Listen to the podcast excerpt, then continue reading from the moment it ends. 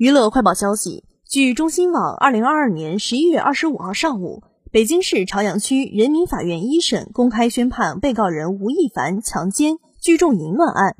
对被告人吴亦凡以强奸罪判处有期徒刑十一年六个月，附加驱逐出境；以聚众淫乱罪判处有期徒刑一年十个月，数罪并罚，决定执行有期徒刑十三年，附加驱逐出境。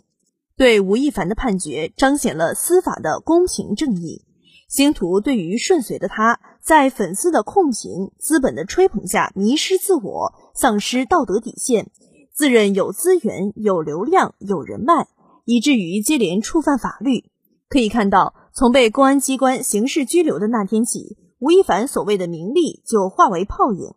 强奸、聚众淫乱。这些罪名叠加到一起，可以说是劣迹斑斑、声名狼藉。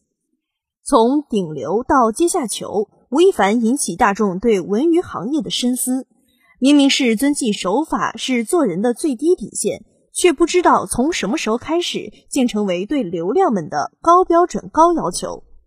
学艺先学德，做戏先做人。在高收入、无数的掌声与鲜花背后，流量们更应以身作则。只有发自内心敬畏法律、敬畏工作、敬畏观众，演艺事业才能一帆风顺。